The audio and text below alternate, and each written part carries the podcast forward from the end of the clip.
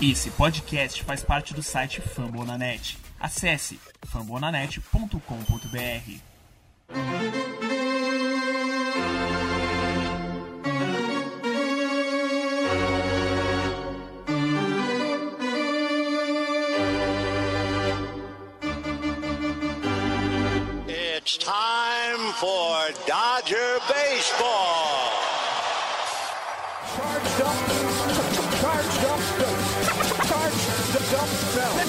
go, Dodgers! Let's go! Another home run party.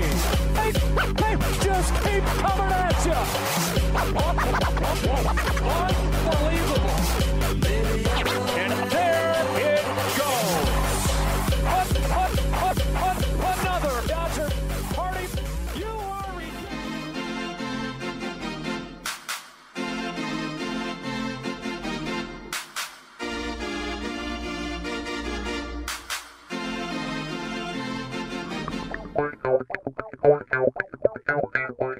E aí, Dodgers Nation! Tudo bem? Feliz ano novo, né? Estamos chegando. Tava acabando o calendário, a última folhinha de dezembro já descolando assim.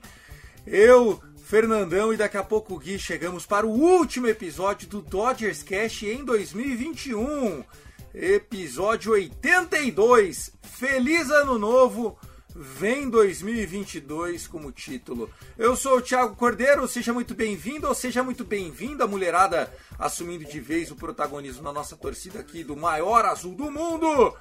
Ele, Fernando Franca, já chegou. O Gui tá trabalhando, última semaninha do ano, aquela correria, mas já agradeço, professor, por estar aqui presente mais uma vez. Eu sei que todas as vezes que o Dodgers Cash entra no ar, o Fernandão é citado, mencionado ou representado mas quando ele tá comigo aqui dividido bancada, claro que é melhor. Fernandão, feliz ano novo para você. Fala Paps, meu querido. E aí, todo mundo que tá ouvindo a gente aqui no Dodgers Cast, tudo bem? Feliz ano novo para você, para todo mundo. Vamos construir um 2022 melhor e um Dodgers mais sólido e sem lesões também em 2022 pra gente de fato brigar pela World Series. Legal. O Gui vai chegar daqui a pouco, ele tá fazendo edição, né? O Gui é um monstro do audiovisual. Aliás, quem que precisar de orçamento para filmes e tal, pode entrar em contato com o nosso arroba Gui Deluca. Por enquanto, falando de Dodgers, o arroba Cast Dodgers lá no Twitter e o arroba Dodgers da Massa, o alter ego do Fernandão. Com muito carinho, começa agora o nosso episódio 82.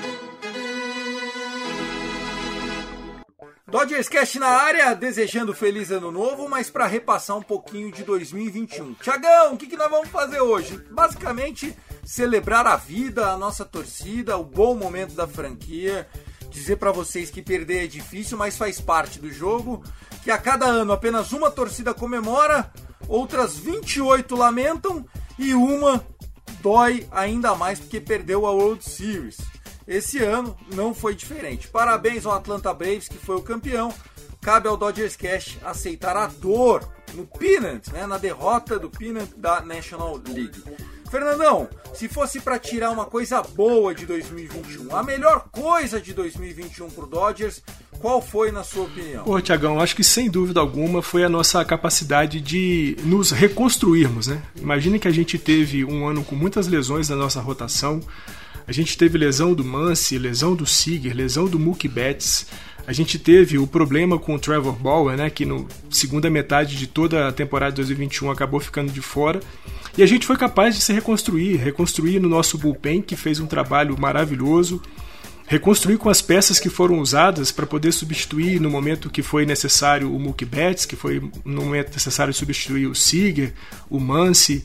É claro, né, o Mance fez muita falta na pós-temporada, né, lembrando ao pessoal que está ouvindo a gente.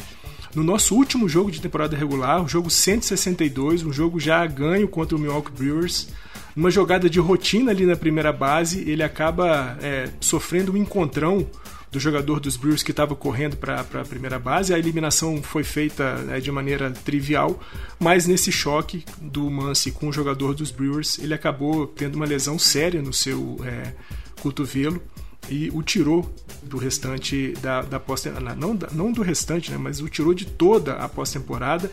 E o pior, né, Tiagão? É, as notícias que a gente tem tido do Mance da sua recuperação não são notícias muito boas. A gente pode trazer já aí essa informação para quem está ouvindo a gente. É, uma série de setbacks, né? uma série de, de contratempos, de problemas na recuperação, quando parecia que as coisas iam bem, é, a gente teve um atraso aí na recuperação do Mance.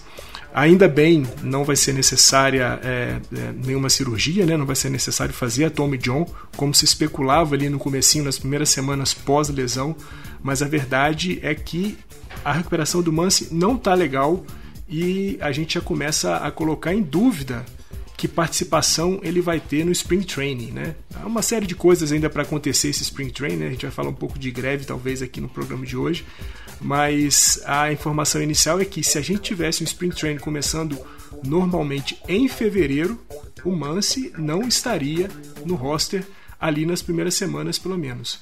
Mas eu acho que que a gente pode tirar de lição e principalmente de coisa proveitosa da nossa temporada de 2021 foi justamente essa capacidade de reconstruir dentro do próprio time. E aí um elogio eu faço aqui ao Mark Pryor e aos caras do nosso bullpen que jogaram muito, não só na temporada regular, mas fizeram muito bem durante a pós-temporada também, Tiagão. Certo, cara. Acho que é, já fez uma boa explanação. A gente vai falar de lesão. Aliás, é, nós convidamos alguns ouvintes do Dodgers Cast lá do nosso grupo do WhatsApp. Quem quiser fazer parte do grupo do WhatsApp, por favor, procura lá o arroba CastDodgers ou arroba Dodgers da Massa. Manda um PVT que a gente já manda o link para entrar no grupo. O grupo é gratuito e a única coisa que a gente pede é que você seja Dodjão. Se é Dodjão, vamos embora. Tamo junto no mesmo barco. Uns mais legais, outros nem tão legais, mas todo mundo é bem-vindo no nosso grupo de torcedores. E esses que participaram com a gente mandando áudio, é, todos falaram de lesão, viu? Porque o time que sofreu, né? A gente sofreu e sofreu e sofreu. Vamos falar também das perdas dos free agents? Vamos falar dessa greve? Vamos! Mas aqui a gente vai tentar fazer uma é, mensagem de que 2022 promete ser um bom ano. Já é um segundo momento da gestão Andrew Friedman o Andrew Friedman, a partir de agora, já começa a operar 100% a folha dele. Todo mundo que está lá, agora, agora, agora, é folha dele.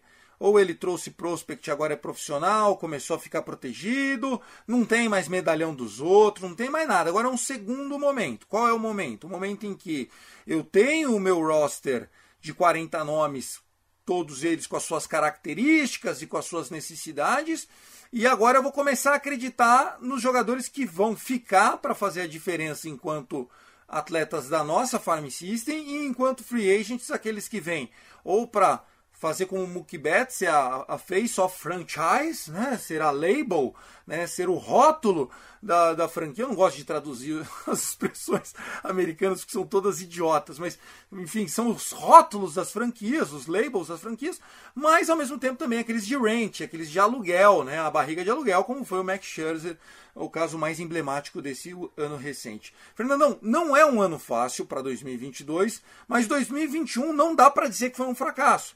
É, nós tivemos Dave Roberts, é, vamos começar dele para baixo, Fernandão. Um Dave Roberts que fez um bom trabalho né, na gestão do grupo. O, o time é, esse ano enfrentou um São Francisco Giants surpreendente, fortíssimo, competente, que nos levou é, vitórias contestadas, né? A gente vai lembrar aqui de novo. Vamos terminar o ano lembrando do home run roubado do Pujols que ia ser um walk-off, uh, todas essas cagadas. É, o, o, Will Smith, perninha curta lá jogando de primeira base, Fernandão. É, foi. É, São Francisco foi uma grande surpresa, né? É, é, mas o David Roberts manteve a calma, né? Não, sem dúvida. Eu acho que a, a virada da, da carreira do, do Dave Roberts foi justamente a temporada 2020, né? Lembrando aquela temporada mais curta por conta da, da pandemia, né? O Covid e tudo mais, a gente só teve lá 60 jogos. Eu acho que naqueles 60 jogos de temporada regular, o Dave Roberts pôde fazer alguns experimentos para lançar de fato como sua teoria, como sua prática também na temporada 2021. Acho que foi é, o melhor ano do Dave Roberts. A gente não tem muita coisa para falar dele, né? Lembrando que a gente criticou muito o Dave Roberts, se não aqui no, no Dodgers Cast, porque o Dodgers Cast ainda não existia nesse período mais crítico da, da carreira do Dave Roberts, mas é, em grupos, é, mesmo individualmente, a gente falou muito mal do Dave Roberts, de algumas escolhas, de algumas opções que ele fazia é, ali no início dele com, com, com os Dodgers. Mas acho que 2020 e 2021 a gente pode dizer que foram boas, foram ótimas temporadas do Dave Roberts. É, não tem muita coisa o que dizer sobre erros, né? Claro, é, alguns enganos você vai cometer, algumas opções é, você vai fazer, a opção vai acabar não dando certo. Mas o que a gente pode dizer, assim, de maneira geral, de uma visão um pouco mais ampla, a temporada de 2021 do Roberts foi muito boa e eu não tenho, eu que sou um crítico contumaz do, do Dave Roberts, não tenho nada para poder falar contra ele. Acho que ele teve uma, uma boa temporada sim. E vamos ver, 2022 é, pode ser uma temporada importante para ele solidificar essas novas estratégias dele, a melhor maneira de usar o, o, o bullpen, né, principalmente com esse lance de você ter que obrigatoriamente fazer o uso de três duelos né, com o braço que você estiver usando naquele momento ali no montinho. Isso mudou a história do jogo como um todo. Sim. E obrigou o Dave Roberts a se tornar um técnico melhor e, e vamos assim, mais confiante do que estava fazendo, porque o Dave Roberts era o tipo do cara, senhoras e senhores, que olhava a planilha do Excel e falava: Eu vou respeitar. Depois de 14 arremessos, esse cara perde duas milhas na slider e eu não vou correr esse risco. Né? É isso. Aí ele olha para preencher. Aí ele fica olhando as estatísticas e ele botava no matchup aquele que a planilha do Excel acendia. O cara dava dois arremessos.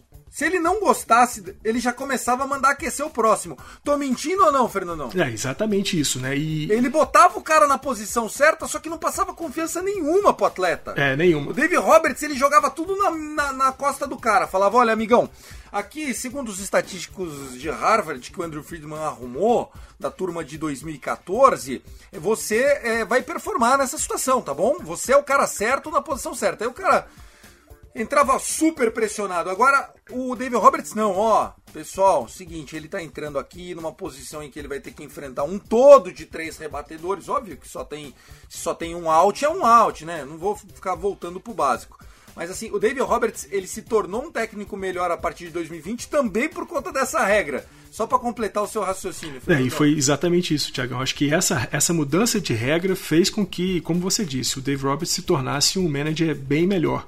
E aí, eu acho que duas peças, ou pelo menos três peças, foram fundamentais para que ele tivesse confiança para poder fazer o uso correto da regra. Eu acho que o Phil Bickford, o Alex Vezia e o próprio Corey Knebel foram três jogadores que trouxeram muita segurança para o Dave Roberts fazer uso dessa regra. Né? Mesmo né, o Vezia, um, um canhoto que enfrentou, sim, ele pegava a, as partes mais canhotas do roster adversário, mas enfrentou destros também. O Phil Bickford é um, um, arremessador destro, mas que também enfrentou alguns canhotos e todos eles com bastante sucesso, é, enfrentando os caras que tinham a mão contrária à sua, né? O Bickford destro enfrentando canhotos e o Vezia canhoto enfrentando destros.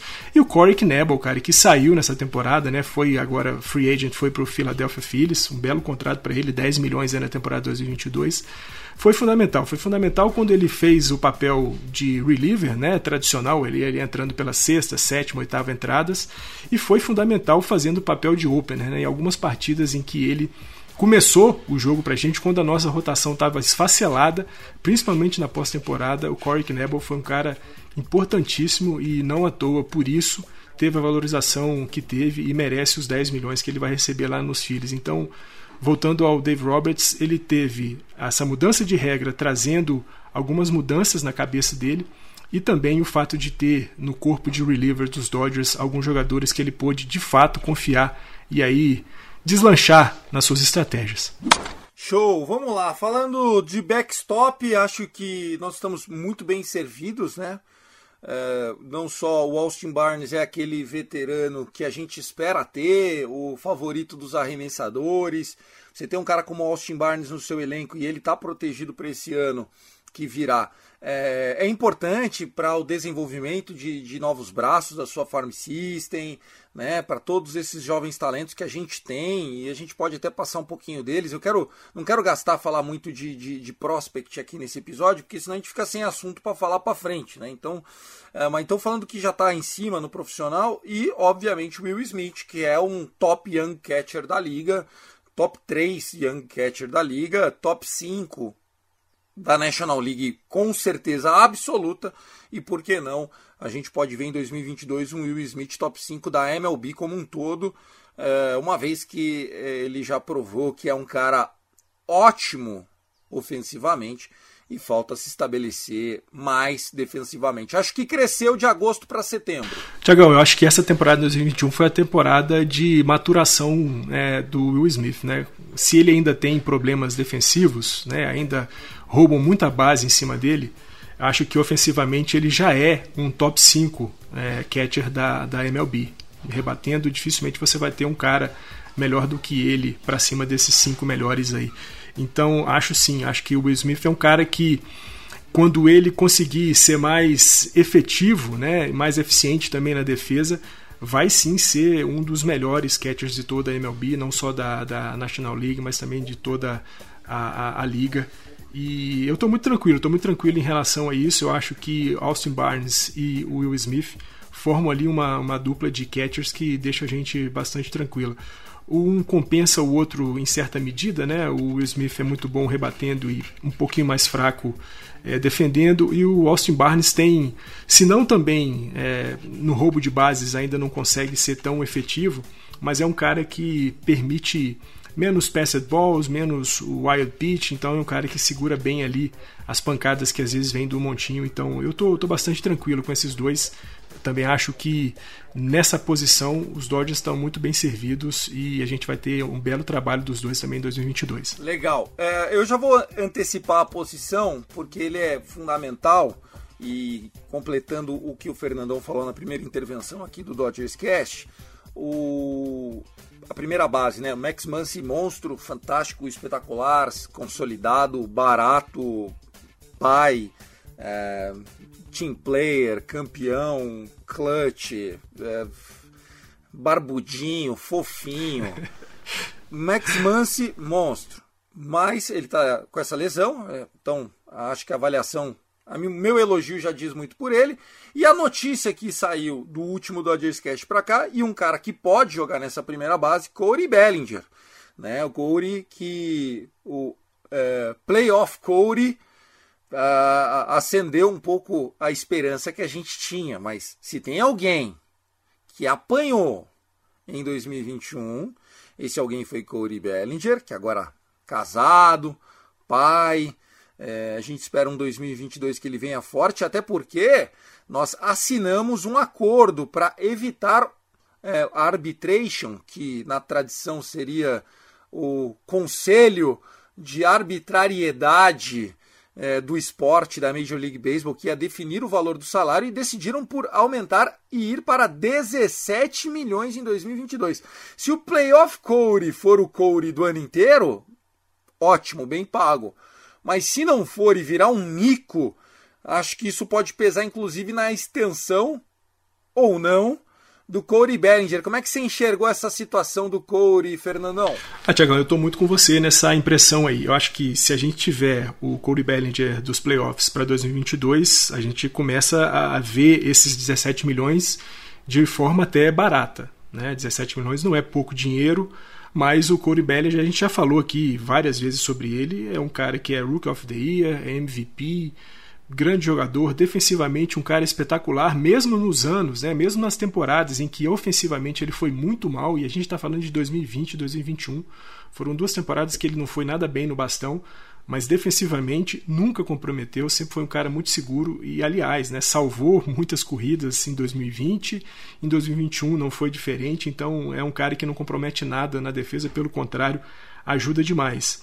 Acho sim que se a gente vir uma temporada 2022 no bastão do Bellinger fraca, como foram as últimas duas né, temporadas regulares, eu concordo com você, Paps, que a gente pode ter aí uma dúvida sobre se vale ou não a pena de fato estender a relação do, do Cody Bellinger com os Dodgers.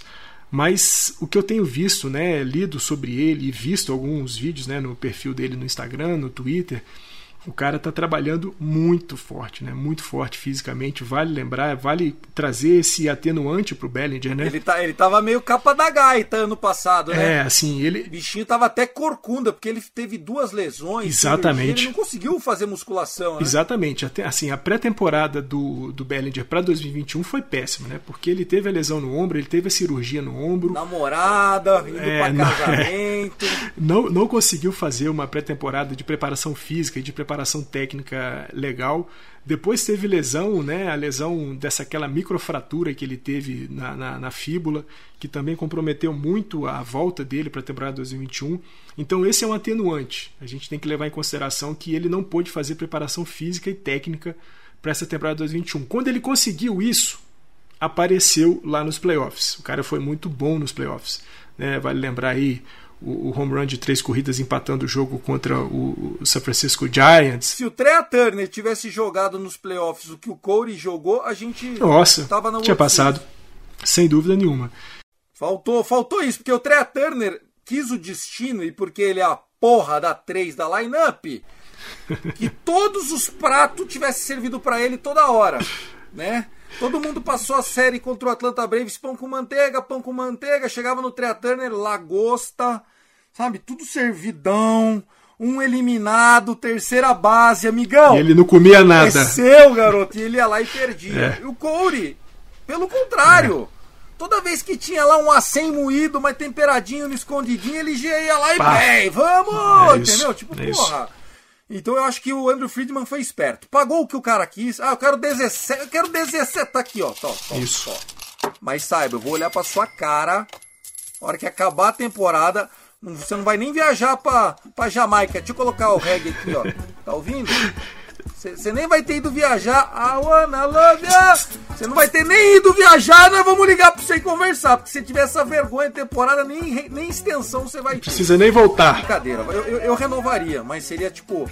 É, dois anos, 30 milhões, sabe assim? Isso. Mais duas chances de 15 e vamos lá. Eu não quero desistir do Corey, ele é apaixonado. Queria que o Gui já tivesse entrado aqui pra falar do Corey, porra. É, o povo ama ele. Eu, eu adoro. É, Corey Bellinger, eu acho que vai ter que jogar melhor para merecer a- a- o Big Contract, né? E, e a gente sabe que é, nós vamos falar isso no off-season também. Algumas decisões do lado financeiro precisam ser tomadas. Chris Taylor, que homem renovado! Hum, o que, que você achou do menino Chris Taylor, City Tree, garantido? Tiagão, acho que assim, o Chris Taylor merece o contrato que recebeu e fundamentalmente, né, continua mantendo para os Dodgers a capacidade de modificar o roster com apenas um jogador, né? A gente falou aí dessa lesão do Muncy na primeira base. Imaginemos aí que seja necessário trazer o Cody Bellinger para fazer a primeira base no início da temporada. E aí nosso center field ficaria com quem? Ficaria com Chris Taylor. Né? A gente poderia usar o Chris Taylor nessa função aí de, de center field. Eu acho que vai ser outro, mas nós temos uma off-season inteira para falar disso. Isso, não, é. não vou queimar etapa. É, e assim, e tem alguns outros nomes, né, para essa primeira base aí que tem sido especulado, né? Essa essa E pro Centerfield também, Isso. né? Eu tava falando do Centerfield. É, essa greve é, trouxe uma, uma paralisação profunda aí no mercado. A gente não tem ouvido muitas notícias mais, né? até porque também não pode haver negociação durante a greve, né? então não tem como a gente saber. Mas Fred Freeman, Matt Olson são caras que estão especulados aí para nossa primeira base, mas acho que mesmo que nenhum desses dois caras venham e a gente precise fazer uma improvisação aí, trazer o Bellinger, não tão improvisar, né? porque o Bellinger é um jogador de primeira base também, apesar de ter se consolidado lá no outfield mas acho que o, Chris Taylor é, é, um cara que pode, sem dúvida alguma, fazer segunda base, fazer terceira base, fazer shortstop, fazer as posições do outfield todinho. Então é um cara que mantém a profundidade para o elenco dos Dodgers. Legal. Falando então do Chris Taylor, só para completar a informação, 4 anos, 60 milhões, gostei do valor, ótimo. É isso aí. Vamos seguindo. Trea Turner. Trea Turner foi bem a temporada, não tem que falar, mas chegou no meio do ano. Para nós, enfim, veio, entregou aquilo que prometia, é, mostrou que com a partida do Max Scherzer o contrato foi aqueles nossos prospects. É, não vou lembrar nem o nome de todo mundo mais, mas enfim, a gente deu jogadores que eram bem ranqueados e que para o Washington Nationals faz sentido, né? E para nós foi bom é, ter o Max Scherzer, mas agora sobrou o Trea Turner. A ida do Corey Seager para o Texas Rangers Chegou falando bobagem, inclusive, hein? Scott Boras precisando melhorar o seu media training aí, ô, moleque. E o, o, que eu, o que eu penso sobre o Trea Turner, Fernandão, é ano de contrato. Mas se esperar acabar o ano, nós vamos pagar mais caro do que se a gente conseguir fazer o anúncio da extensão antes da temporada, como foi com o Mookie Betts, que saiu caro pra cacete. O que, você está esperando é, em termos financeiros de Trey Turner? Tiagão, eu acho que essa extensão com o Trey Turner ela só não veio antes porque acho que o Friedman ainda tinha uma certa esperança na manutenção do, do Corey Seager. Né? A gente sabe ali depois da chegada do Trey Turner na, na segunda metade da temporada 2021 e já caminhando ali para o fim da temporada regular, já começava uma conversa de extensão de contrato com o Trey Turner. Acho que a vinda dele do Scherzer lá do, dos Nationals para os Dodgers tinha uma, uma certa condicionante em cima dessa possibilidade de estender o contrato. Concordo com você, se a gente for esperar chegar lá em outubro, setembro, para poder começar a conversar com isso, ele vai querer experimentar o mercado, afinal de contas ele vai ser um, um free agent em 2022, né? na, na, na, na off-season de 2023 ele vai ser um agente livre, ele vai querer testar o mercado e grande jogador que é, pode sim sem dúvida alguma, ter um contrato bastante bom para ele. Então acho que quando a gente tiver ali para maio, junho, importante que a gente já consiga fechar essa extensão de contrato com o Trey. É um cara que está muito satisfeito nos Dodgers, né? Li entrevistas dele sobre essa relação dele com, com o time do Los Angeles Dodgers. Ele está muito satisfeito, gosta muito dos caras que ele joga lá, gosta muito da função que o Dave Roberts é, vê para ele no time do, dos Dodgers. Então acho que a gente tem um ambiente bastante positivo para ter, pra ter o, o Trey Turner jogando por bastante tempo ainda com os Dodgers. Vamos lá, vamos seguir. Nós temos, obviamente, é, algumas posições mais consolidadas, outras não. Na terceira base, para 2022, não tem que inventar. JT. O JT que se machucou, foi mais uma lesão. Nós vamos relembrar lesões na segunda parte com os áudios da audiência. Mas é, JT entregou o que a gente esperava e um pouquinho mais, né? Lembrando, pessoal, ele era free agent no final de 2020. Depois do Caneco, não tinha como deixar um dos líderes da sua franquia, um cara que vai pro Hall da Fama, na minha opinião. Estão defendendo o Scott Rowling. Desculpa, se o Scott Rowling entra, Justin Turner entra. Ponto. Bota aí, bota aí o que você quiser de estatística para comparar e pronto. Jogaram do mesmo jeito e tal. E quando for, eu acho que vão aposentar a 10 do Dodgers. Que é a regra, né? De aposentar camisas. É, e tá, tá, tá para receber 17 milha esse ano barbinha feita, torcedor do Dolphins, igual eu. Tô feliz com o JT. Ah, como não tá feliz, né? Eu sempre gosto muito de lembrar a história do Justin Turner com os Dodgers. É um cara que chegou em 2014 como um convidado para poder fazer Spring Training. O cara não tinha nenhum contrato, de fato, né, para ser um jogador do time dos Dodgers. Falou: ó, é o seguinte, você tá vindo dos Mets bem para baixo, entra aí, faz o que você tenta, é, tenta fazer o que você sabe aí nesse Spring Training, vamos ver o que que dá. Deu nisso daí no que o A.J. Ellis, eu gosto sempre de dizer isso, no que o A.J. Ellis disse, né? Justin Turner é o coração e a alma do Los Angeles Dodgers. O que foi o Gil Rodgers lá atrás é agora também o, o Justin Turner. Não tem dúvida nenhuma, a terceira base é dele, não tem nem o que, que pensar. Justin Turner em 2021 foi o cara que mais fez jogos pelos Dodgers na temporada regular, 151.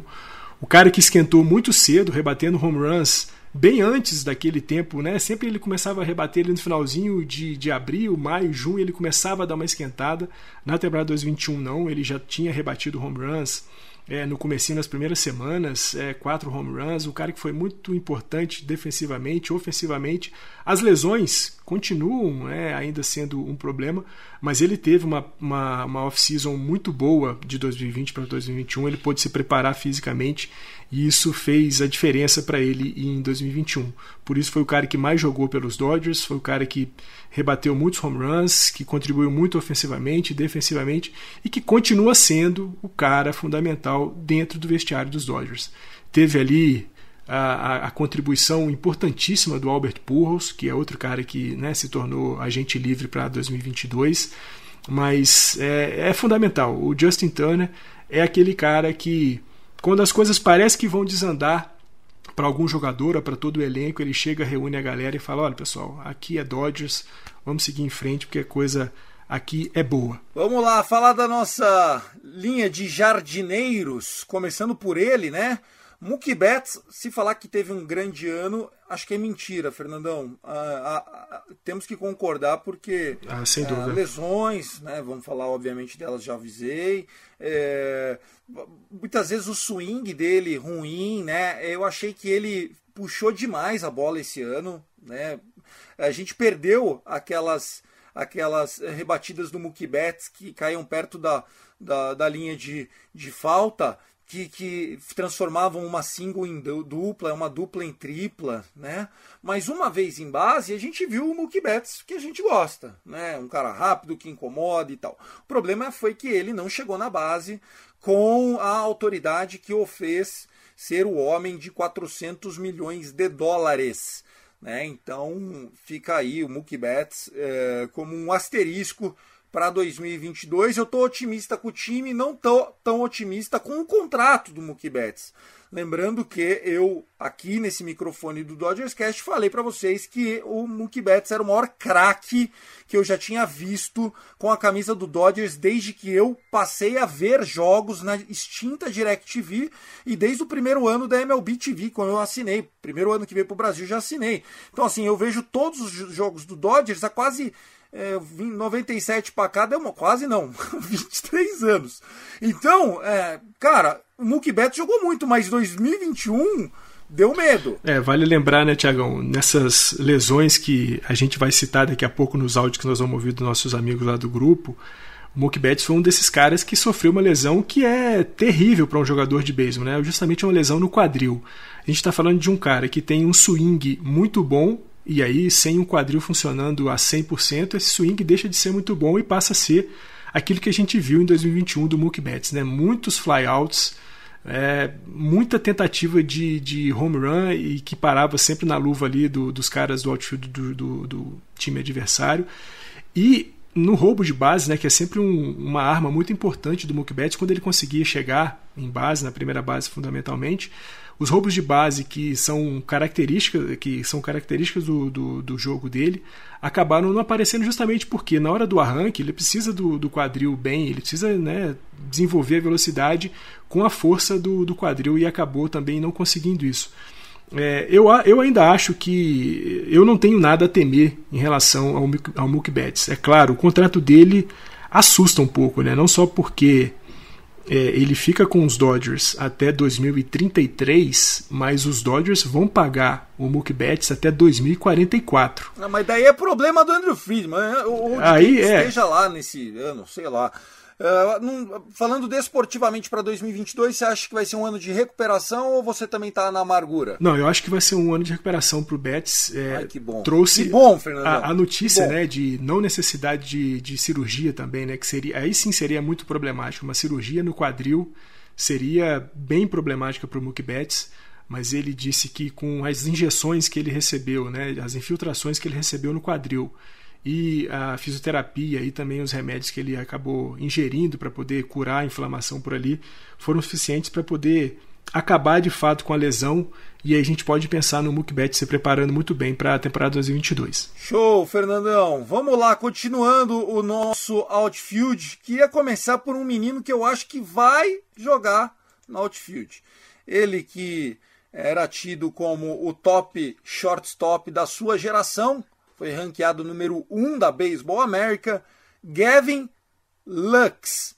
Gavin Lux fez um ótimo outubro. Aliás, depois que ele. É, é, ele começou o ano muito bem, os primeiros 10, 12 jogos, que acaba na média sendo irrelevante.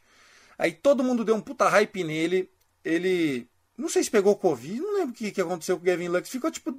O que era para ser 10 dias virou um mês. Daí não voltou a ser o mesmo, banco. E depois, toda vez que a gente subia ele para um joguinho aqui outro ali, ele arrebentava. Acho que é o homem que vai assumir o center field em 2023. Não vou cravar 2022 agora nesse episódio, mas pode ser minha bold prediction. Fica a dica para 2022. Fernandão. Paps, o Gavin Lux é aquela, aquele prospecto que há muito tempo a gente espera que exploda de fato, né? Se a gente é, pode considerar que essa explosão ainda não aconteceu, né? Tudo aquele potencial que se via nele quando jogava nas minors, isso ainda não apareceu de fato no seu jogo na Major League Baseball.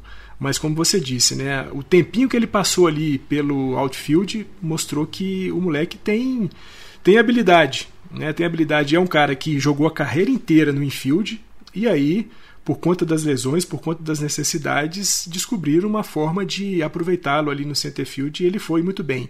Deu com a cara na parede algumas vezes, deixou uma bolinha cair aqui e ali, mas é perfeitamente compreensível para um cara que, como eu disse, nunca jogou naquela função ali, nunca jogou no campo externo, né? Então ele fez muito bem. É, agora, agora vai ter um.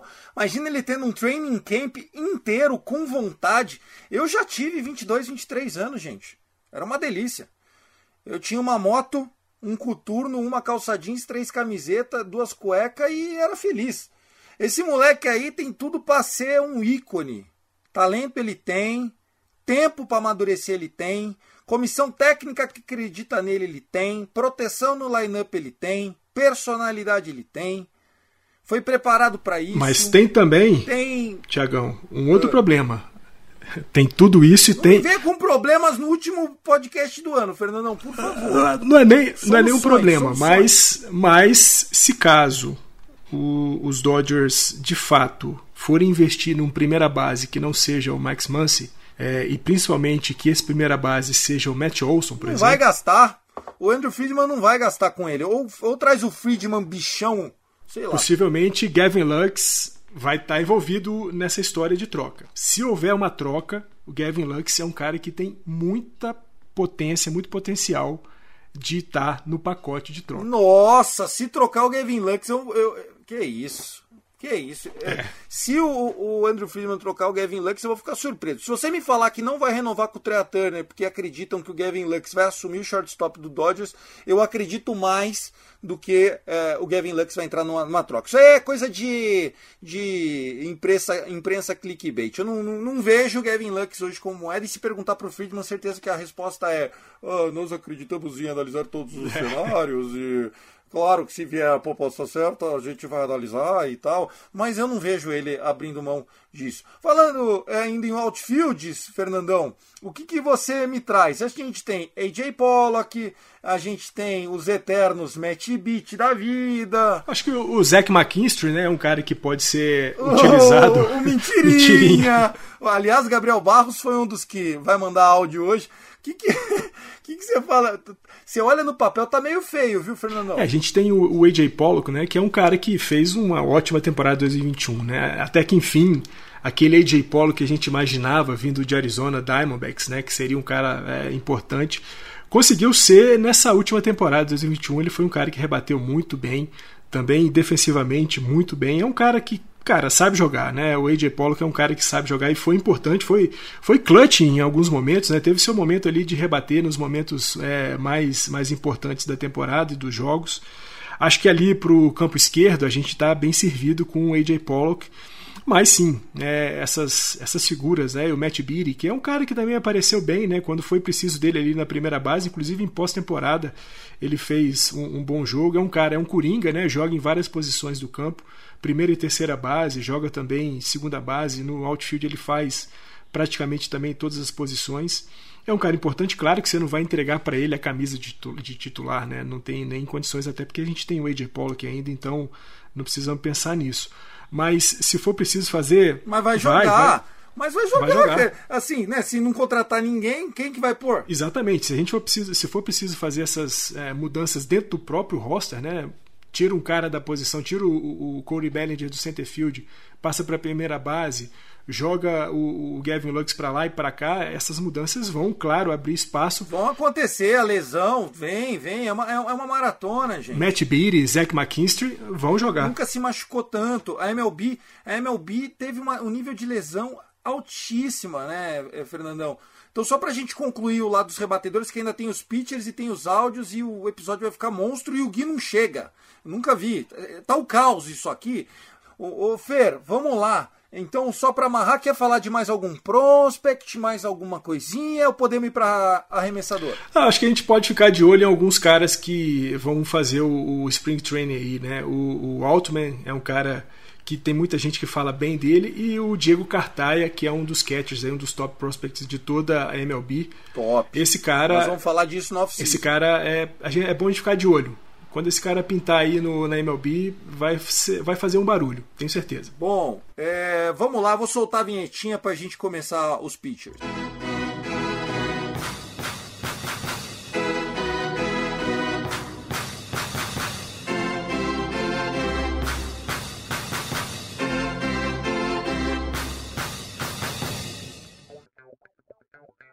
Pessoal, episódio de final de ano é para falar do que a gente tem, tá? Nós vamos falar ainda muito de rumor, vamos podemos fazer um especial lockout e tal, mas aqui é um feliz ano novo, um repasse, alguma coisa. O pitching do Dodgers monstro, maravilhoso. Primeiro vamos falar de quem tá indo, depois a gente fala de quem tá ficando, né? Quem já foi, foi o Phillies levando o Corey Nebel e o Mets levando o Max Scherzer. Se foi bom ou ruim pros caras, Foda-se, não vamos analisar isso agora. Quem ainda não assinou com ninguém, nem com nós, Cleitinho, Gold, acho que vai ficar, né? Eu vou analisar sem a dor da perda. Kaylen Jensen, acho que hoje é um coin toss, um 50-50 aí. Joe Kelly dificilmente volta, só se der um baita descontão. E o Jimmy Nelson, o Jimmy Nelson que eu achei que alguém ia pegar, meio que igual foi o Corey Nebel, só que ele machucou tanto que é capaz até de acabar renovando. Danny Duff e Colin Hamels eu vou descartar, esses eu não vejo como voltar. De quem tá indo, pode ficar? Como é que se faz essa, le essa leitura dos free agents pitchers? Ah, Tiagão, bom, falar rapidinho do Scherzer, né? Muita gente é, lamentou a saída do Scherzer. A gente... Rápido, hein? Scherzer não merece mais nossa, nossa energia. Só para falar assim, Scherzer não é, a gente não deve lamentar a saída do Scherzer porque ele nunca foi um Dodger, né? A gente falou um pouco sobre isso, ele é um cara de aluguel, jogou, fez bem seu trabalho e aí foi-se embora. Então não há o que lamentar sobre o Mike Scherzer. Em hipótese alguma, temos que lamentar. Corey Knebel foi um cara que a gente tirou ali um coelhaço da cartola, se valorizou e encontrou um mercado que pagasse para ele 10 milhões de dólares merecido. Vá lá. Acho que a gente continua ainda muito bem é, no nosso. No, no... Nós vamos pregar você, viu, Corinelli? É, a gente gosta. A, gente... a, ne a, a neba vai entrar em você. É, a gente pode é, dizer que no montinho os Dodgers continuam muito bem servidos. Claro, a gente precisa ter uma definição aí de Clayton Kershaw e também do Kenley Jensen. Acho que os dois ficam, acho que os dois ficam. Clayton Kershaw, claro, por conta da sua história com os Dodgers, o Kellen Jensen, porque também por sua história com os Dodgers, é um cara que sempre jogou com a nossa camisa, mas principalmente porque o mercado do Kellen Jensen é um mercado que se desvalorizou, apesar de 2021 ele ter tido um ótimo ano, né? Foi um cara muito bom, para mim o melhor closer da, da, da MLB, sem dúvida alguma em 2021, apesar de não ter levado o prêmio de melhor closer. Acho que com essa queda no valor de mercado dele, tem uma boa chance de a gente ver o Kellen Jensen com a gente por pelo menos mais dois ou três anos. O Jimmy Nelson é bem isso que você falou, Paps, né? Um cara que também os Dodgers descobriram ali depois de uma lesão que ele teve jogando pelo Milwaukee Brewers. A gente teve a paciência de esperar o cara se recuperar. O cara se recuperou, foi muito bem, também se lesionou em 2021, mais uma vez, é, uma lesão que o tirou do restante da temporada.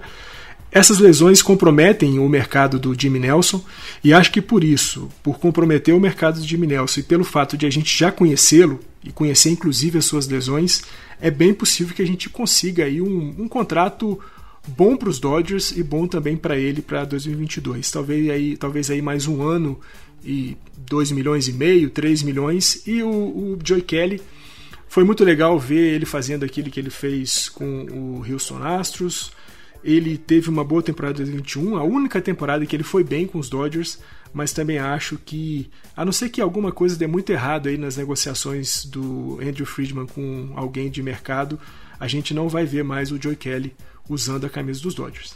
Legal, vamos falar de quem fica, porque esses sim merecem nosso esforço, né? Começando pelo que eu acho que é o nosso grande homem, né? De, de mídia, é, de, de, de, talento, que não dá para não citar na frente, Walker Buehler. É, espero um grande ano do Walker Buehler. Fico feliz que as bolhas não foram um fator em 2021. Vamos rapidinho, senão vamos vai passar de muito de uma hora aqui, Fer. Tiagão, para mim o Biller era o Sayang para 2022 e 2021 já nos, nos Dodgers, né? Eu tinha uma previsão para ele é, disso em 2021. Não veio, acho que ele ficou, acho que ele foi injustiçado é, na premiação de Young da, da Liga Nacional, mas garanto que até 2023 Eu acho que foi bom para ele. esse moleque vai ser Young. Acho que até 2023 esse moleque vai ser Young. E sem dúvida alguma ele é o, é o número um da nossa rotação hoje. É, ele é, ele é um. Ele é um é, e vai ganhar muito dinheiro. Outro que vai ganhar muito dinheiro também, nosso, se Deus quiser, Julio Urias, mexicano, ídolo, 24 anos, é, canhoto, é tudo o que se espera de uma rotação nível A, é que o Julio Urias mantenha em 2022 o que fez em 2021. Você acha que é pedir demais um back-to-back season dessa? Então acho que nós vamos ter sim uma outra belíssima temporada do nosso Mexican Boy.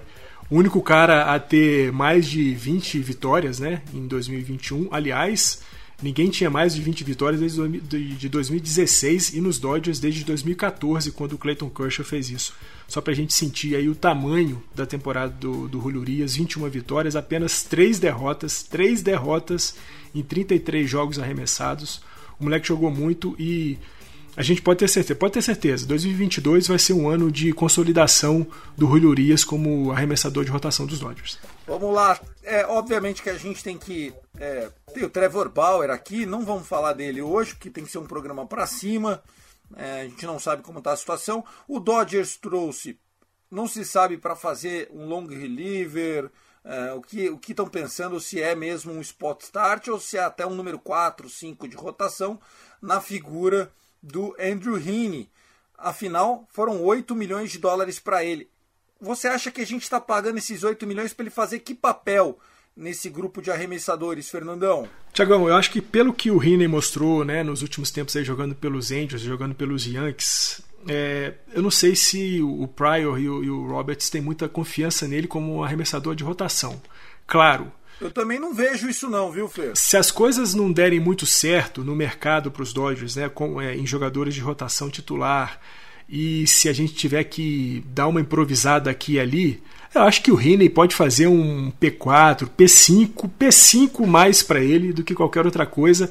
Pensando assim, o Heaney no P5 fazendo quatro entradas e depois entrando os relievers, né, entrando o pessoal de bullpen. Não acho que seja um cara para a gente confiar. É claro, é, a gente sabe da capacidade do Mark Pryor de transformar jogadores. A gente viu isso pô, com Jimmy Nelson, com Corey Nebel, com o próprio Clayton Kershaw, né, tendo que é, se reinventar em alguns arremessos. Então, é claro, na mão do Mark Pryor, o, o Andrew Heaney vai melhorar, isso eu não tenho dúvida alguma. Agora é ver o quanto o, o staff técnico dos Dodgers vai confiar no Andrew Heaney para colocá-lo na posição de arremessador de rotação, mas acho que ele vai ser aquele cara para entrar ali a partir da sexta, sétima entradas e principalmente nos duelos das partes canhotas do, do roster adversário. Então fudeu. É, acho que ele vem para ocupar esse espaço de um jogador eh, em situações onde a gente precise do strike e tal, né? Ele é um cara, é um strike, é um strike de, muito forte, um striker mesmo.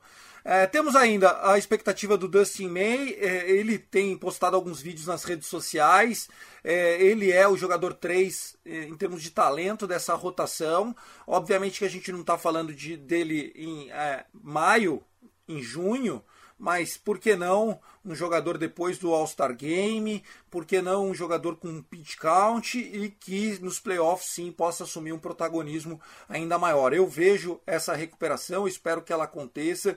Acho que dá pra gente também fazer um comentário aqui no Dustin May, ele que foi uma das maiores tristezas desse ano com a lesão dele, né? Tava num ótimo momento o Dustin May. Ah, o May é um cara que fez muita falta pro jogo, mas fez muita falta também do ponto de vista anímico ali, né? Do, da, da energia dentro do, do vestiário, porque era o moleque que estava trazendo muita energia para dentro do vestiário dos Dodgers.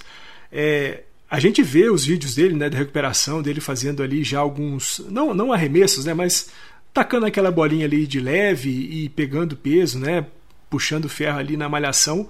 A gente pensa, pô, esse cara tá pronto para poder jogar em maio, junho, mas acho que de fato, até por uma questão de, de segurança e de garantia, a gente não deve ver o Dustin May até agosto da próxima temporada. Eu acredito que se os Dodgers estiverem com uma temporada muito tranquila, garantida, talvez a gente não veja o Dustin May também em 2022. por uma questão de segurança, vamos deixar o moleque se recuperar 100% e aí sim usar ele da melhor forma a partir da temporada 2023. Agora, claro, se as coisas derem uma desandada aí no meio do caminho, como acabou acontecendo em 2021 com muitas lesões, quem sabe a gente possa ver o Dusty May arremessando pra gente ali a partir de agosto, de fato, depois do All-Star Game. Bom, muitos moleques na nossa é, rotação. É, vou destacar dois aqui que tem potencial para entrar na rotação. Andre Jackson. O Andre Jackson ele né, apareceu é, para começar um jogo já numa temperatura altíssima no final do ano.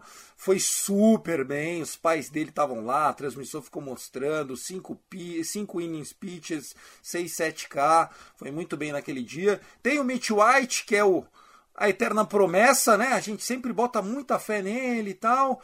Uh, temos que entender, ele tem 26 anos, ainda tem que ser dado esse voto de confiança, né? O André Jackson não. O André Jackson é mais novo, mas tão, não tão mais novo, tem 25.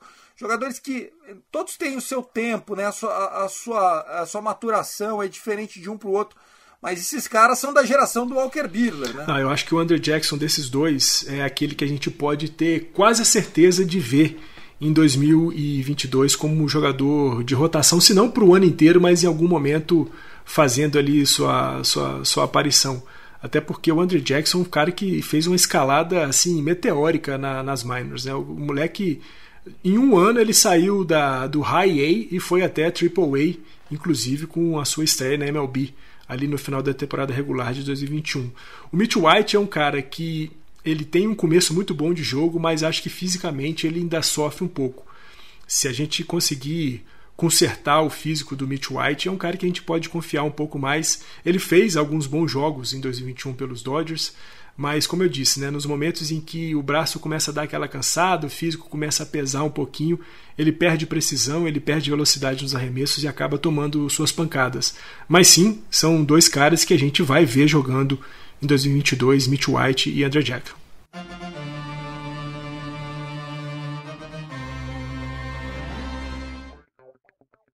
Último bloco do último episódio do ano. Uh, Fernandão, você é daqueles que fica último banho do ano, última vez que eu vou na padaria do ano. Você é desses? Eu, eu vou sofrendo, o ano vai acabando, eu vou não que eu tenha gostado de 2021, é que Virginiano é meio poético mesmo. Não, você sabe que eu faço o contrário, né, Tiagão? Quando começa o outro ano, eu começo. É minha primeira vez, é meu primeiro banho. Eu também. É minha primeira ida na padaria, é minha primeira saída de casa. O último, o último eu deixo, o último eu deixo para lá, mas o começo eu sempre fico pensando, pô, é minha primeira vez em 2022 de tal coisa. Legal, então a gente parece um pouquinho. Mas vamos lá, vamos trazer então os caras que é, com, óbvio, era legal botar todo mundo aqui. Mas o que, que eu fiz, Fernandão? Peguei alguns dos mais ativos, dos emblemáticos, dos que a gente tem uma história para contar aqui e tal, e, e convidamos eles para fazerem parte do, do nosso podcast final de ano. Afinal, eles mereceram. E se você quer participar dos próximos, continue interagindo com a gente lá no grupo do WhatsApp. Se você ainda não faz parte, seja muito bem-vindo. É, a gente está lá, é só procurar o link com o arroba Dodgers da Massa, o arroba Cast Dodgers, o arroba Gui Deluca. A gente vai sempre receber todo mundo de braços abertos, é gratuito, tá, gente? Primeiro áudio do senhor Zica, Gabriel Barros. Fala aí, Gabi. Fala Tiagão, fala Fernando, fala Gui. Eu, Gabriel Barros aqui, mestre das Zicas, como o Thiago me chama. Eu queria falar que o ano de 2021 para o Dodgers foi meio cheio de lesão, né? A gente tinha uma expectativa muito grande em ser bicampeão da World Series, mas as lesões atrapalharam muito, principalmente com Muncy e com Kershaw. Mas a gente espera que em 2022 a gente possa dar a volta por cima, mesmo sem Corey Seager, mesmo sem o próprio Max Scherzer. Uh, a gente consiga dar a volta por cima em 2022 e se sagrar campeão. É isso aí, valeu galera. Gabriel Barros já começou a caixa de ferramenta falando de lesão, mas enfim, valeu a participação. É, tem que, tem que acreditar, né? Eu também tô confiante, acho que 2022 vai ser bom, apesar de achar que nosso elenco tá um pouco enfraquecido, olhando hoje o cenário, a fotografia de momento, é que o nosso elenco tá um pouco curtinho e sem aquele punch, mas enfim, não dá para reclamar de um time que tem os atletas que a gente possui. É, Tiagão, acho que é assim, o primeiro grande reforço para 2022 dos Dodgers é ter uma temporada sem lesões, ou pelo menos que essas lesões não sejam tão impactantes do ponto de vista negativo como foram em 2021. Se a gente tiver uma temporada 2022 tranquila em relação à lesão, a gente já vai ter um belo reforço. Legal, vamos aqui, mais um. Nosso super Bruno Mota. O Bruno Mota, ele é também apresentador do Pod Lakers, uma figuraça. Fala aí, Brunão. Fala galera do Dodgers Cast, tudo bom? Aqui quem fala é Bruno, aqui do Pod Lakers. Recadinho para vocês, foi uma honra participar dos episódios. Sobre o nosso ano, infelizmente as lesões atrapalharam, é, não conseguimos alcançar nossos objetivos, mas ano que vem a expectativa está alta, apesar que essa greve está uma insegurança, a gente não sabe como vai ser a nossa rotação, tudo meio obscuro. Mas vamos ter fé, vamos ter fé, vamos ter fé que o título vem. Tamo junto, aquele abraço, feliz ano novo a todos. Ai, ai, bom, Brunão, tamo junto. Quer perder 30 segundos para falar do Lakers ou nem vale isso? Ah, ah, bom, Lakers é uma vergonha, né? O time horroroso. Tá horroroso! Time horroroso. Ó, ó, pra ganhar, pra ganhar no mole, acho que o cara que ganha o dinheiro mais fácil do mundo hoje é o Frank Vogel. Porra. Time apanhando do Houston Rockets ontem, ele de braço cruzado. Ah, e assim, só pra falar o que o Brunão falou, né? O Brunão também citou as lesões, de novo, né? Acho que a lesão é um tema recorrente pro torcedor dos Dodgers, sem dúvida alguma. E a preocupação dele com relação à rotação, sim, a gente falou um pouco aqui, né? A nossa rotação ainda não tá fechada, tá longe ao contrário de estar fechada. A gente precisava que o Trevor Bauer, é, enfim, é, tivesse sido vítima, né, provada a inocência dele, porque a verdade é uma só. O Andrew Friedman não contava com essa pirraça, né? É, sem dúvida nenhuma. E aí, para 2022, a gente pode depois fazer um episódio sobre isso. Tem alguns nomes sendo especulados e alguns me agradam, outros a gente tem que ver como é que seria o trabalho deles com o Mark Pryor. Mas sim, rotação é uma preocupação para os Dodgers em 2022. Legal, vamos falar agora com o Rafa. Rafa, o Rafa Viana, ele é o mago das nossas figurinhas. Ele fez até a figurinha é, Conexão Padres Dodgers naquela última semana contra o Giants. É. Nossa, se você acha que você sofre como torcedor do Dodgers, eu vi o que os caras passam. Meu amigo, mas vamos lá, falando de Dodgers, Rafa, solta a voz. Falei, Tiagão, falei, galera, bom dia. Sobre a temporada que passou, cara, por acompanhar outros esportes, a gente sabe que é difícil essa questão de ganhar o título novamente. Então, tava meio que vacinado já para essa parada. E pro próximo ano agora, mesmo com desfalques, eu acho que o nosso time está bem. É óbvio que a gente tem que recompor, botar algumas peças aqui e ali, mas acho que o nosso time está bem. Dá para dá para continuar lutando pelo para conseguir o título de novo. Eu acredito. Esse time é muito bom, muito forte. É, tem uma torcida maravilhosa, tem tanto lá fora quanto aqui dentro do país também. Vocês são pessoas maravilhosas. E é isso aí. Valeu, galera.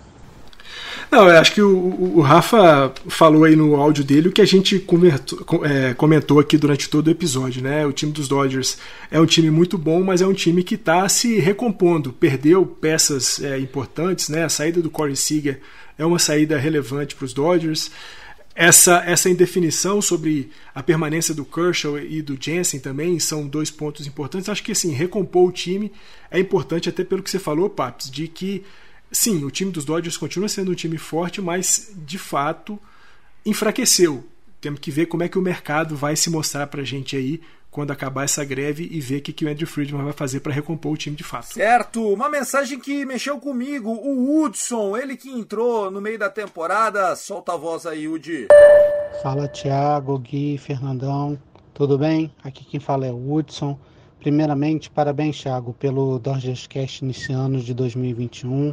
As aquisições do Gui e Fernandão elevaram ainda mais o nível do podcast neste ano. Falando de 2021, este ano foi muito bom. Assumi de vez que meu coração é azul de LA e minha filha de 5 anos, que é especial, aprendeu a andar esse ano. Então, desejo a todos os ouvintes dos Dodgercasts um feliz 2022 e let's go Dodgers! Vitória, né? Ele falou do caso da filha dele, vitória. E ele compartilhar isso com a gente é espetacular. O Hudson que conheceu o grupo ouvindo a gente, né, Fernandão? Cara, Tiagão, quando você falou que a, mensagem do Hudson mexeu com você, mexeu comigo também, né, cara? Eu até na minha anotação aqui coloquei assim, Hudson lindo, porque você ouvir que um time de, de beisebol, né, o time dos Dodgers, está marcado na vida dele porque foi justamente no ano em que a filha dele teve a vitória de conseguir dar os primeiros passos, isso, isso é marcante, isso é fundamental, isso transcende o esporte, transcende aqui ah, os nossos episódios. Isso é maior do que qualquer coisa, maior do que qualquer título de World Series, maior do que qualquer título de Liga Nacional, maior do que qualquer premiação que um jogador possa, possa vencer. Isso supera a alegria de qualquer torcedor de gritar é campeão ou qualquer coisa assim. Quando você sabe que um amigo seu,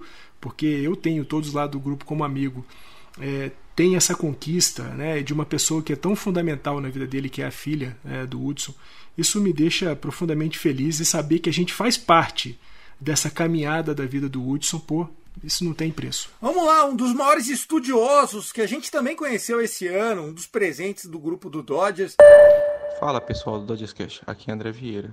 2021 foi uma temporada muito desafiadora, onde o mais alto para mim foi a parte de vencer os Giants numa série de playoffs pela primeira vez, e a parte baixa foi não conseguir superar os talentos do Braves com muitos problemas que a gente teve durante todo o ano, foi demonstrado nesse final. 2022 ainda para mim é um buraco muito grande, principalmente na parte da rotação. O time tem muitas coisas para resolver, o Friedman vai ter muito trabalho para saber quem vai arremessar no ano que vem.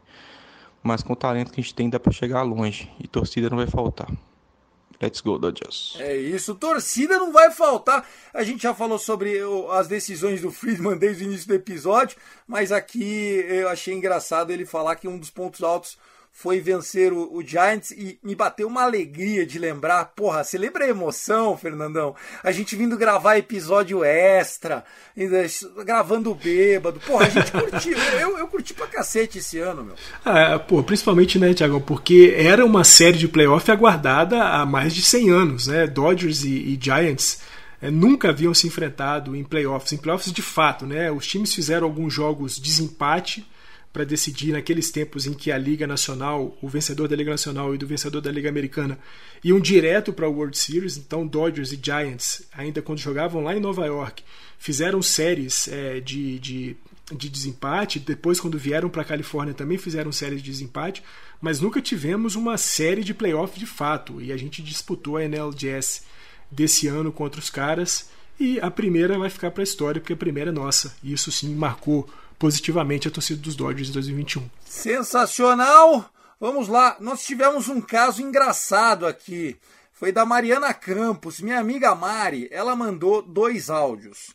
O primeiro, eu, eu, eu mandei a seguinte mensagem para ela: Má, estamos gravando, e aí, manda aí o que você está esperando para 2021 e 2022. Olha o que ela mandou aqui, hein, gente.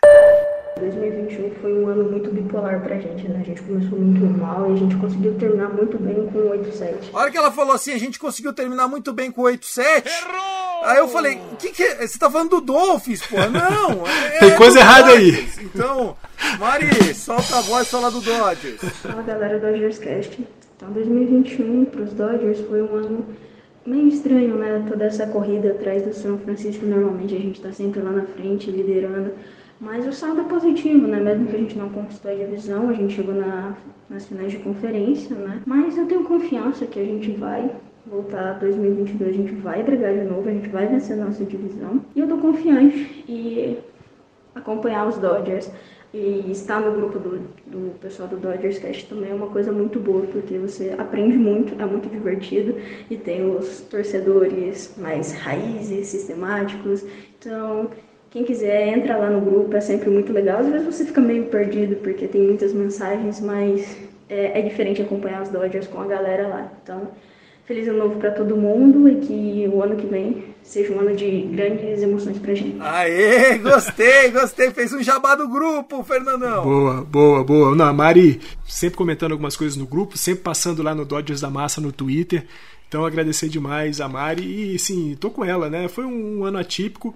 A única coisa que me deixa confortável e mais tranquilo em relação a essa campanha do San Francisco Giants de 2021 é que eu acho, Paps, que dificilmente eles repetem isso em 2022. Os Dodgers, sim, repetem essa campanha em 2022. Os Giants, não sei. Não sei, cara, não sei.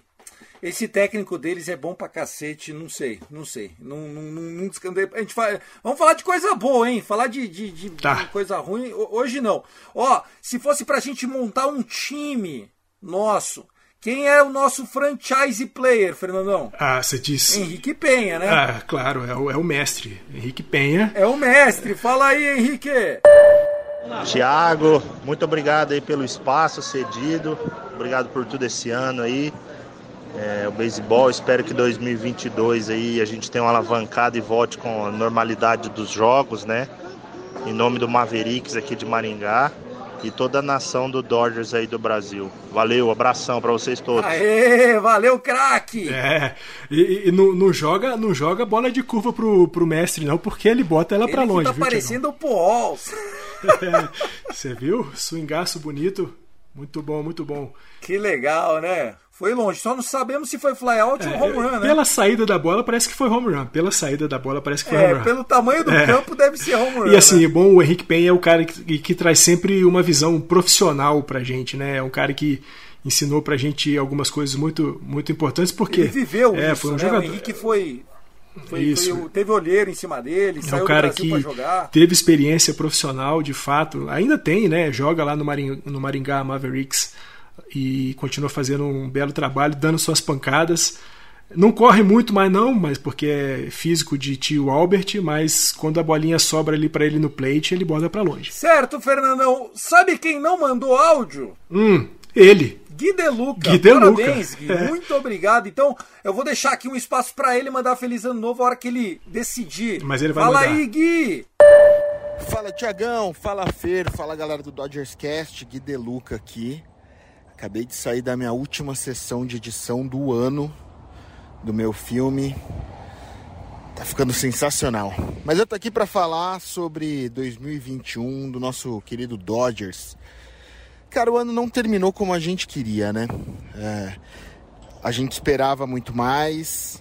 A gente teve alguns contratempos aí, algumas lesões, algumas coisas que a gente não contava, a treta do Bauer. Então a gente não teve a conclusão de ano que a gente queria. Mas, cara, não dá para reclamar de 2021, não. Eu pessoalmente tive a oportunidade de ir ao Dodger Stadium, é, de ver essa galera jogando de perto, foi de rever né, esse estádio incrível que eu amo tanto estar lá. Então foi uma, uma sensação pessoal muito legal. É, apesar dos jogos não terem sido supra-sumo dos jogos, né? O time dos Dodgers não era tão bom. Mas, cara, foi uma sensação boa de estar de volta. Aquela sensação de que aos poucos as coisas vão normalizar, né? É, eu acho que para 2022, cara, a primeira coisa que eu espero é que tenha beisebol. Essa é a primeira coisa que eu desejo. Eu não aguento mais de saudade dos nossos Dodgers, eu não aguento mais saudade de ver bolinha voando. É, eu gosto muito dos outros esportes americanos, mas igual o beisebol para mim não tem e eu quero muito que acabe todos os outros e volte beisebol. É isso. mas eu, eu espero um ano bom, acho que o, que o Friedman vai montar um time legal. Acho que, que tá tudo sob controle ainda e tenho, tenho boas expectativas para 2022. Vamos, vamos torcer, vamos seguir junto aqui. No mais, cara, eu desejo para todo mundo um ótimo 2022, é, uma passagem incrível, muita paz, muita festa, muita saúde, muito Dodgers para todo mundo, para vocês dois, para a galera do Dodgers Cast, a galera que escuta a gente, a galera que ainda não chegou até a gente, mas vai chegar.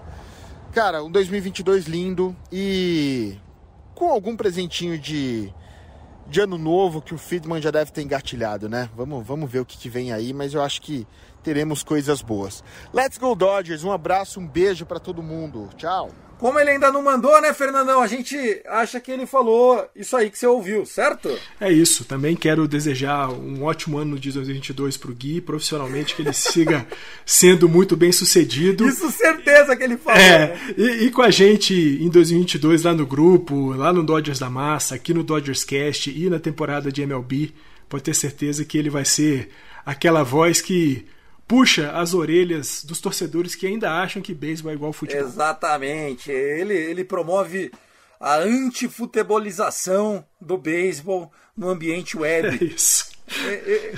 Eu não faço isso porque eu futebolizo pra cacete quando, tem, quando eu acho que cabe, mas obviamente que né, a gente tenta em alguns momentos fazer o personagem, em outros é, falar sério. Isso é mais raro, mas enfim, a gente está aqui. Fernandão, para a gente encerrar, quero a sua mensagem, agradecer você demais. Estamos terminando o ano no episódio 82. Uau. Eu nem sei em que, em que episódio a gente começou o ano. Tô dando um scroll aqui. O primeiro episódio do ano foi no dia 13 de janeiro, foi o 28. Foi o Feliz 2021 e a despedida de Tommy Lasorda. Você tinha entrado no último do ano passado. Exatamente, Então- eu entrei no último de 2020, de 2020 Isso. no 27. 27 Então, foi meu primeiro. Feliz, parabéns pra você, feliz aniversário de Dodgers Cast e dizer que a grande mudança para 2022, que eu espero colocar em prática para o início da temporada ou ao longo da temporada, é o, o Dodgers Cast sendo feito ao vivo, em vídeo. A gente vai tentar dar uma roupagem ainda mais bacana. Quem gosta de ouvir só a gente no Spotify vai continuar com o áudio disso, mais trabalhado, editado, igual a gente faz aqui. Mas quem quiser ver no YouTube ou ouvir pelo YouTube vai pegar ali mais sem cortes e tudo mais. Vamos tentar fazer a coisa acontecer aqui, viu, Fer? Não, sem dúvida, Tiagão. Eu quero te agradecer demais a oportunidade de ter me chamado para poder fazer o Dodgers Cast. É, é um negócio que me dá um prazer assim gigantesco. Lamento muito as duas vezes ou três vezes que eu não pude fazer por questões de saúde ou por algumas eh, questões profissionais. Mas te agradeço demais, eh, aprendo demais com você e com o Gui, aprendo com todo mundo lá no grupo. E deixa minha mensagem para todo mundo de 2022, do ponto de vista é, aí da nossa vida, né, da sequência da nossa vida, que a gente seja capaz de operar as mudanças que são necessárias, porque a primeira mudança acontece dentro da gente mesmo. Né? Qualquer mudança externa carece de uma mudança interna de cada um de nós. Então, que nós sejamos capazes de promover essa mudança interna se a gente quiser algo melhor na nossa vida. E para o nosso Los Angeles Dodgers, que o Andrew Friedman tire o dinheiro do bolso, traga quem tiver que trazer, para que a gente tenha um 2022 de muito sucesso dentro dos campos. É isso, Paps. Mais uma vez, muito obrigado. Um beijão para você, um beijão para o Gui, para todo mundo lá do grupo. Uma ótima virada de 2022 e sempre Let's Go Dodgers. Certíssimo, meu fera. Feliz ano novo para você. Para encerrar, quem seria o seu MVP desse ano? Ah, Walker Buehler. Tá aí, manteve a defesa ao menino Walker Buehler. Passou o ano inteiro criticando o Walker Buehler. Foi, foi motivo de piada interna no Dodgers Cash, mas terminou é, dando pelo menos, vamos assim, a, a, em pró a dúvida, né? E, como é que é? é dando... Em dúvio pro réu. É, exato, dúvida- em dúvida pro réu. Exatamente, gostei, Fernandão. Me surpreendeu. Pessoal, é, também vou fazer aqui minhas mensagens. É, quero dizer para vocês muito obrigado. É, fazer o Dodgers Cash foi uma delícia e quanto mais retorno tinha do grupo e tal, foi mais gostoso ainda. É, a gente vai tentar em 2022 fazer alguma coisa que é, ajude é, no financiamento do Dodgers Cash para ele subir ainda mais. Obviamente que sempre vai ter o Dodgers Cash gratuito para a galera, mas a gente vai tentar alguma forma aí de, de trazer um conteúdo ainda mais personalizado para a gente se dedicar ainda mais para Los Angeles Dodgers. Por enquanto, vamos seguindo esse barquinho, mas 2022 é um ano para a gente começar a sonhar mais alto. Não só com o time em campo, mas com a produção de conteúdo sobre o nosso amado Los Angeles Dodgers em português dizer para vocês que o meu MVP desse ano foi, deixa eu pensar aqui, o Justin Turner, pelo exemplo de homem, caráter, que se cuida, 38 anos, ganhou mais uma puta grana e teve ano de carreira dele, rebateu 300, quando se machucou nos playoffs a gente sentiu pra caralho a ausência dele, é, quase que uma alma, né? Ele é um, uma alma dentro desse vestiário que a gente tem é muito carinho ter ele. Então, ficou bem escolhido, Fernando? Ah, demais. Justin Turner merece todas as nossas homenagens, sempre, sempre. Fechou. Simbolicamente, então, foi para ele. Muito obrigado a cada um de vocês. Se alguém mandou áudio e eu não peguei aqui no final, me perdoa, mas acho que foi bem representado. Um abraço, boa virada de ano. Let's go, Dodgers!